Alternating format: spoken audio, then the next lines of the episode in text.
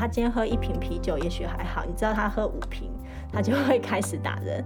那这样子，他在刚喝第一瓶的时候，那你是不是就要找一个可能就是开始可以把房门锁起来，或者是赶快离开家？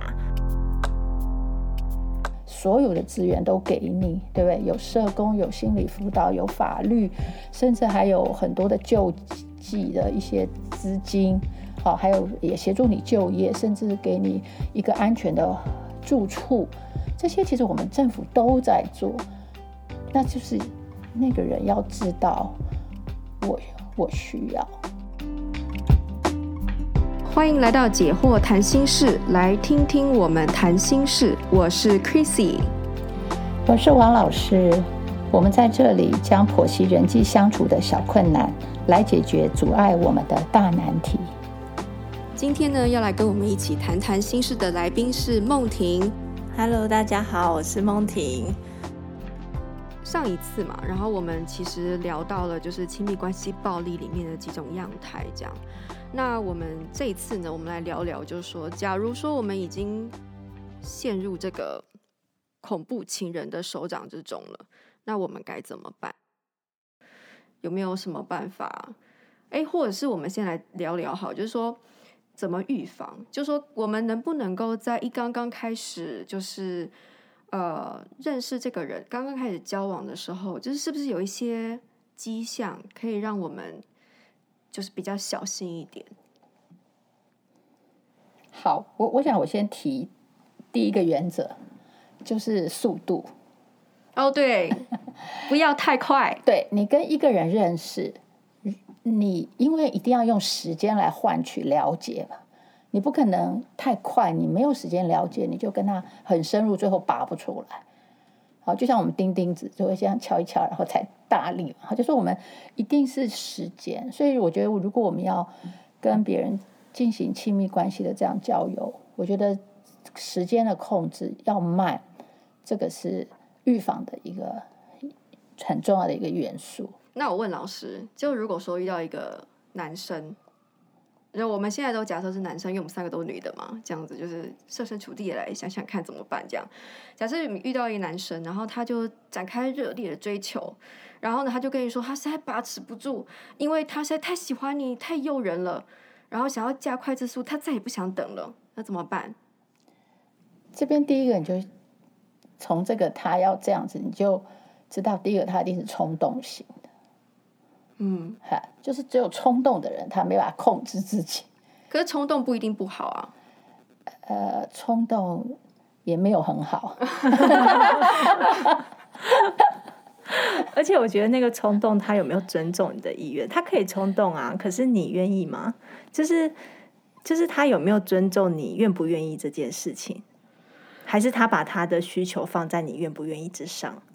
但是当你很喜欢一个人的时候，其实你会就会你会你也会担心，如果你不配合他的速度的话，你有可能会失去他。那你有可能你也要经历失恋的一一个过程，那失恋也是很痛苦的。所以，对，所以就回到嗯，我我觉得回到个人选择这个部分这样子。嗯、老师刚刚说冲动，对啊，因为冲动我觉得的确是不好讲，可是我觉得更不好的是他另外一个原因是因为他没有。重他没有尊重你的意愿，这样子，我觉得这就是一个一个 sign 出来，就是这个人他会不会尊重你，这样子。嗯、然后当你说真的，你可能现在还不想要，可是他他却要了，那他如果这时候他依照他的意，他依照他的意愿，然后硬来伤害你的话，这样就会变性侵害了耶，这样子。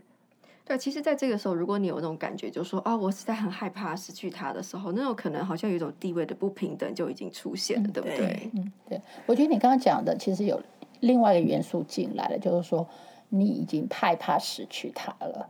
我觉得其实我们要谈谈这件事，就是说你为什么要害怕失去一个人，而不怕失去自己？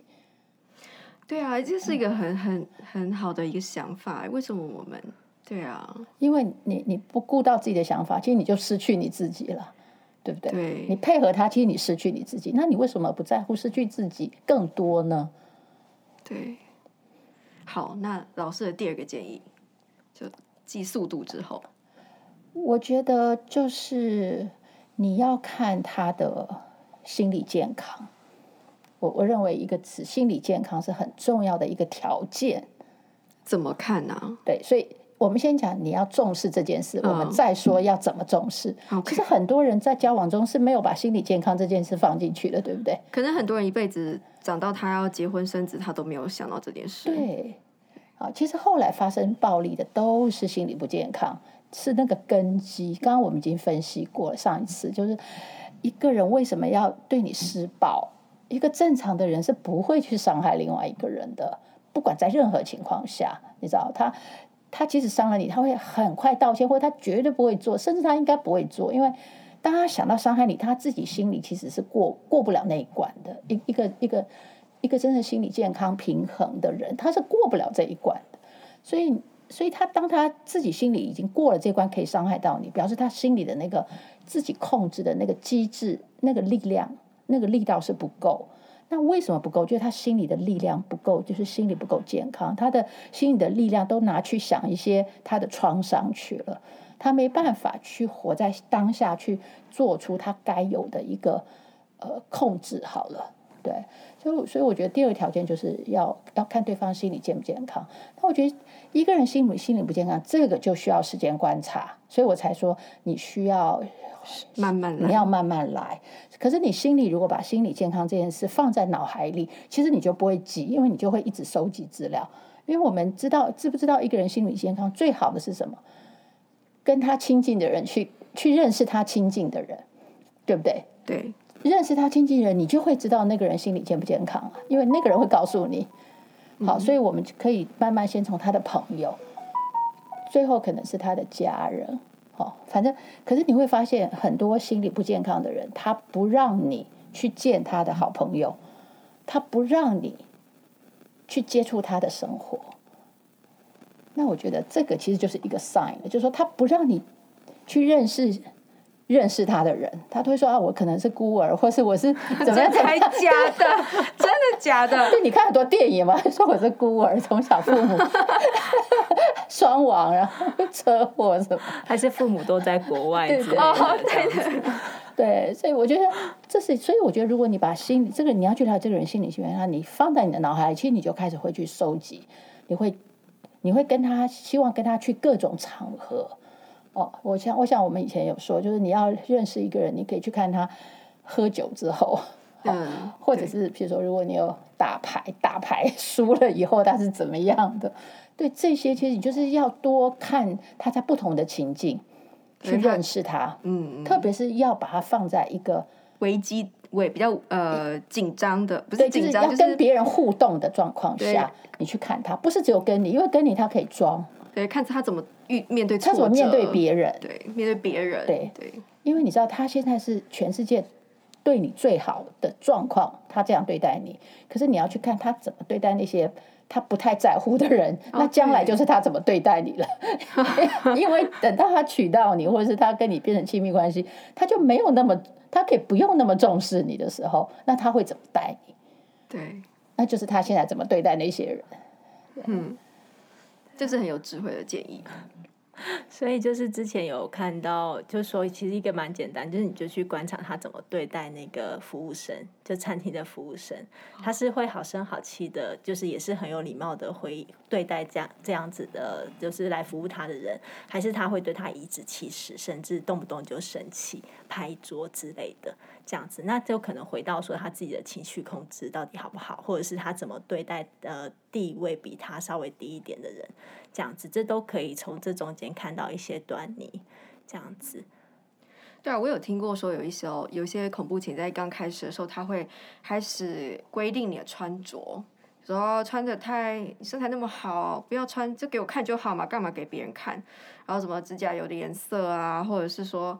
呃，就是去哪里啊，交什么样的朋友啊？他可能会想讲一些很有理由，就不是很有道理的。和比如说，哦，那个朋友我觉得他不好，你不要，你不要跟他来往，或者什么什么。假如你爸爸妈妈对你不够好，那你就不要花，就多花一点时间跟我在一起，不要就是，呃，不要回去为他们多做什么，因为反正他们也不会照顾你什么之类的。这样，那我觉得可能也许在这种情况之下，也许对方不一定真的是恐怖情人。就完全就但是绝对接近全控，对控制。不过如果说当你跟他抗议说，我就是要这样穿，不干你的事，那他的反应是说，哦，那就算了。然后那好像还好，对不对？还可以，还可以。可如果他就是就开始用各种，比如说从，所以常常有时候暴力就是这样来，就是说应该说肢体暴力就这样来，从我嘴巴上面讲讲你不听，我就开始动手，然后这样子是不是这样？是我我觉得如果你真正的是碰到一个恐怖情人哦，你的那个速度真的要非常慢，因为他们通常会找理由对你施暴，就是你如果给了他一个承诺。嗯，你知道，所以所以你的速度要慢，慢到你不给他什么承诺，就我们还是普通朋友，好，就我们还是普通朋友，这样他抓不到你。但是如果你有一天就是很快在他的要求下，哦，你给了他什么承诺，那个承诺本身就会变成一个他控制你的那个枷锁了。为什么承诺是一个？因为因为控制型的人他就是要你听他嘛，嗯，那所以呢？如果你答应了他什么，他就觉得是你已经，就是他已经可以控制你，就是你答应他的事情，就是他要你付出去执行的。就你没有做到，他会说你骗了我。对对，哦，因为他的本质就是他要控制你，那你现在好端端的给了他一个控制的线，你知道吗？就是我答应你。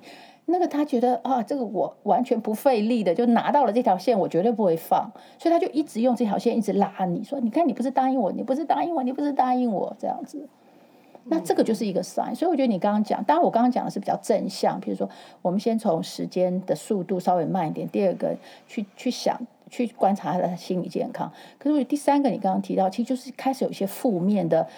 呃，警讯的时候，那个当然是非常非常的重要。也就是他开始要控制你。哦，前面就说你要去见他的周围的人，他都不让你见。然后反过来，他要控制你，然后他用他很爱你这个名来控制你。我觉得这个就是一个警讯，因为人跟人之间是有界限的。啊，即便夫妻也有夫妻之间要尊重的事，都有界限。可是那个喜欢全控的人，他就是。你要属于他，你你跟他之间是不能有界限的。嗯，那假设说，就是两个人太快又坠入爱河，速度太快，然后呢，欲罢不能，到最后发现了对方原来是恐怖情人，那怎么办？好。那会变成恐怖情人。我们再回到本质，就是他们的关系一定不平等，对不对？对。那通常你一定是弱的嘛，因为你说对方恐怖，因为他是强，你是弱的时候，uh. 这时候一个弱的人如果要离开恐怖情人，一定要引进资源，啊哈，这是这是基本原则，你一定要求助，一定要有别人或者是更多人，一群人来帮你，uh. 你才有可能。对。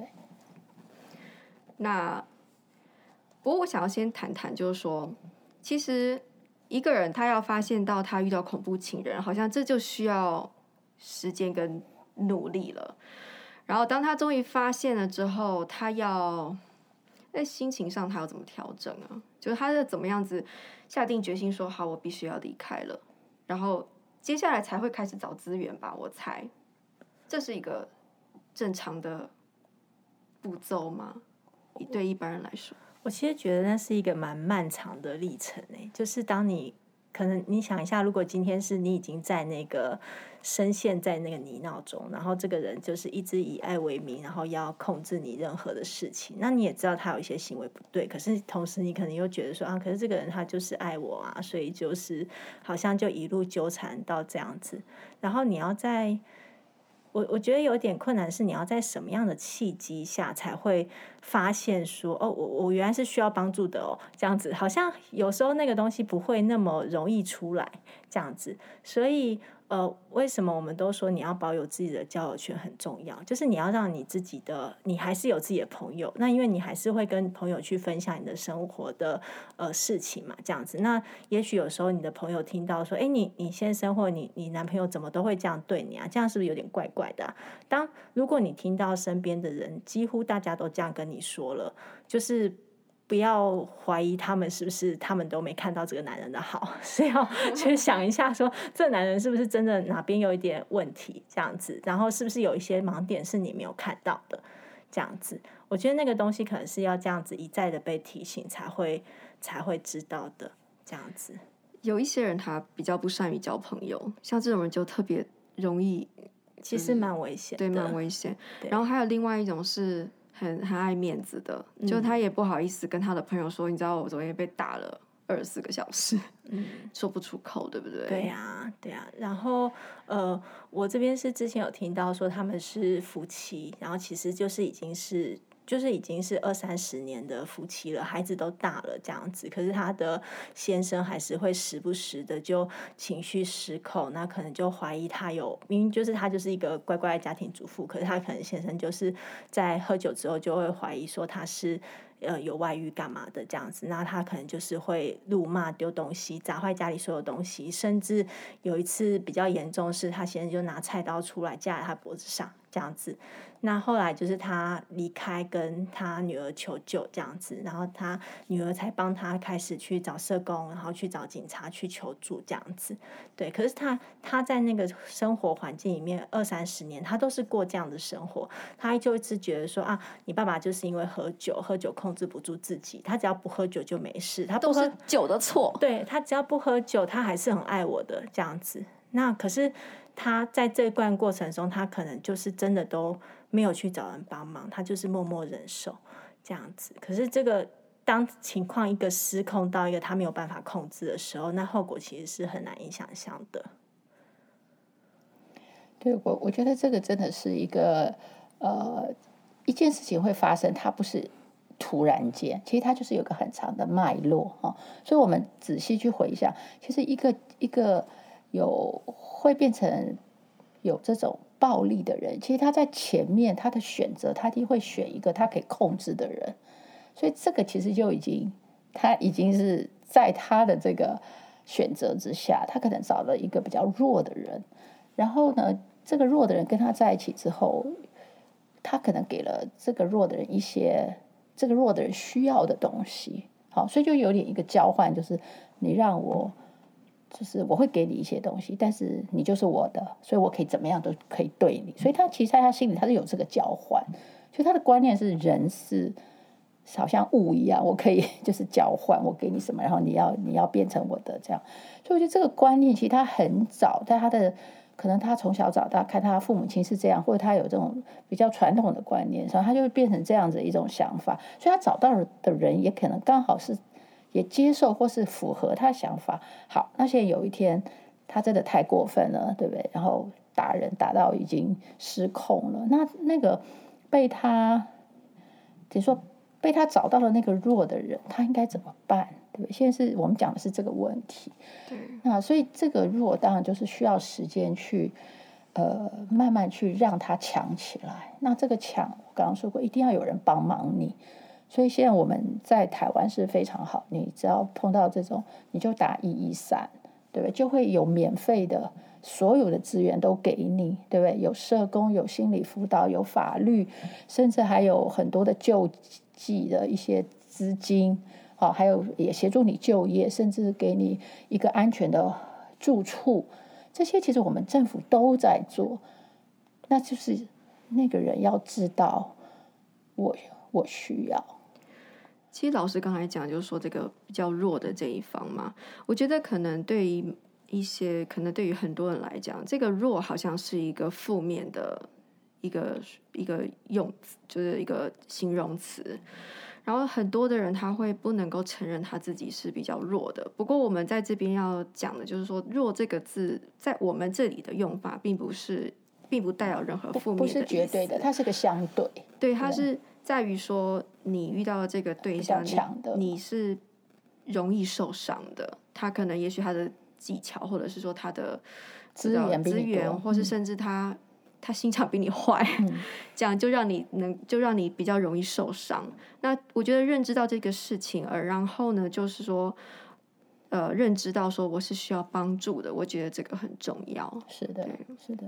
嗯，所以回到我们刚刚一上一集一开始讲到，就是任何关系里面其实不应该害怕，就是如果你觉得就是跟这边身边的人相处啊，他的一些行为让你觉得害怕了，我觉得那就是一个警讯。然后当你觉得害怕，你可能就是要来讨论一下，可能去问一下朋友，或者是去讨论一下说，哎，你为什么会觉得害怕？那你的这个害怕是是合理的吗？还是说他真的有一些客观事实是真的不对劲，让你害怕？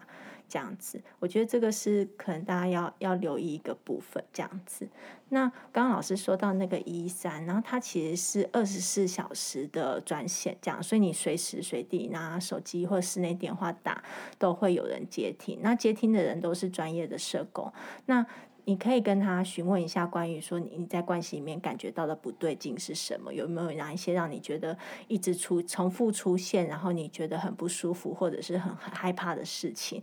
那社工这边会听你的状况，然后去。跟你去分析评估，说，哎，这个状况可能是大概是哪边出了问题？那看你有需要什么样的资源，那他们会后呃接下来会派一个专责的社工来再继续去后续去协助你这样子。那也不用担心说社工进来协助，说我是不是好像是我让这个事情，呃，大家可能就会担心说啊。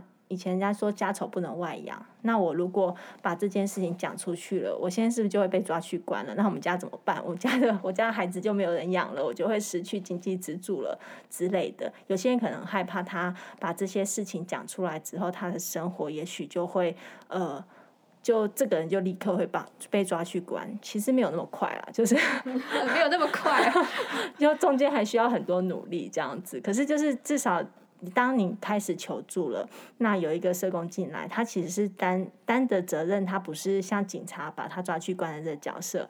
社工角色比较多是陪伴你，然后跟你讨论说你碰到这样的事情，有什么样的资源可以协助。那这样的事情常常发生，你心里的感受是什么样？你你会不会觉得这个部分需要人家帮助？那怎么样帮助你比较好？因为不是。也许我们觉得善意，我我希望让你离开这个环境。我当然知道你如果可以现在就离开那个环境，离开这个人，对你来说是比较好。可是也许你有你的担心，然后你有你的害怕，你现在还没有办法做出要离开的决定，那也没关系。那这样子我们一起来讨论。那这样子在这样的状况下，你要怎么保护自己？就是比方说，你可能要，他可以跟你讨论说，你要怎么去观察那个危险因子是什么。像比方说，假设你的先生或者是你的男朋友都是喝酒之后就会开始打人，就会开始情绪失控，那你可能要观察他哦。他今天喝一瓶啤酒也许还好，你知道他喝五瓶，他就会开始打人。那这样子他在刚喝第一瓶的时候，那你是不是就要找一个可能就是开始可以把房门锁起来，或者是赶快离开家？之类的，你就是避免自己再去再受害这样子，那这些都是社工可以跟你去做讨论的，所以不用害怕说去把这件事情告诉社工这样子，那他们可以去跟你一起讨论什么样的方式是比较适合你在那当下可以让你至少保护你的人身安全。那当然，你后续如果需要一些资源协助的话，他们也可以再做评估进行帮忙这样子。嗯，就是社工就是恐怖情人的相反，就是恐怖情人不尊重你，但社工会尊重你的意愿，不会强迫你去做什么，他只是会呃协助你，帮你找办法，然后跟你讨论这个事情，然后但是最后你要怎么样子做什么决定，那还是自己的决定这样子，所以也不用害怕寻求协助。对，只是当然，如果真的太危险，有那个生命安全的议题的话，比方说像我刚刚说那个，真的是被拿刀架着脖子，就请立刻去报警，这样子。哦、对，那个情况就要立刻去报警。对对，会危及到你的生命安全的事情的话，嗯、就是还是去报警，这样子让警察来处理了。报警这个行为也是有时候很很难做出来，就是他需要勇气。对，可是如果你觉得你你不报警，你有可能会死在这个人手上的话，那就一定要去报警。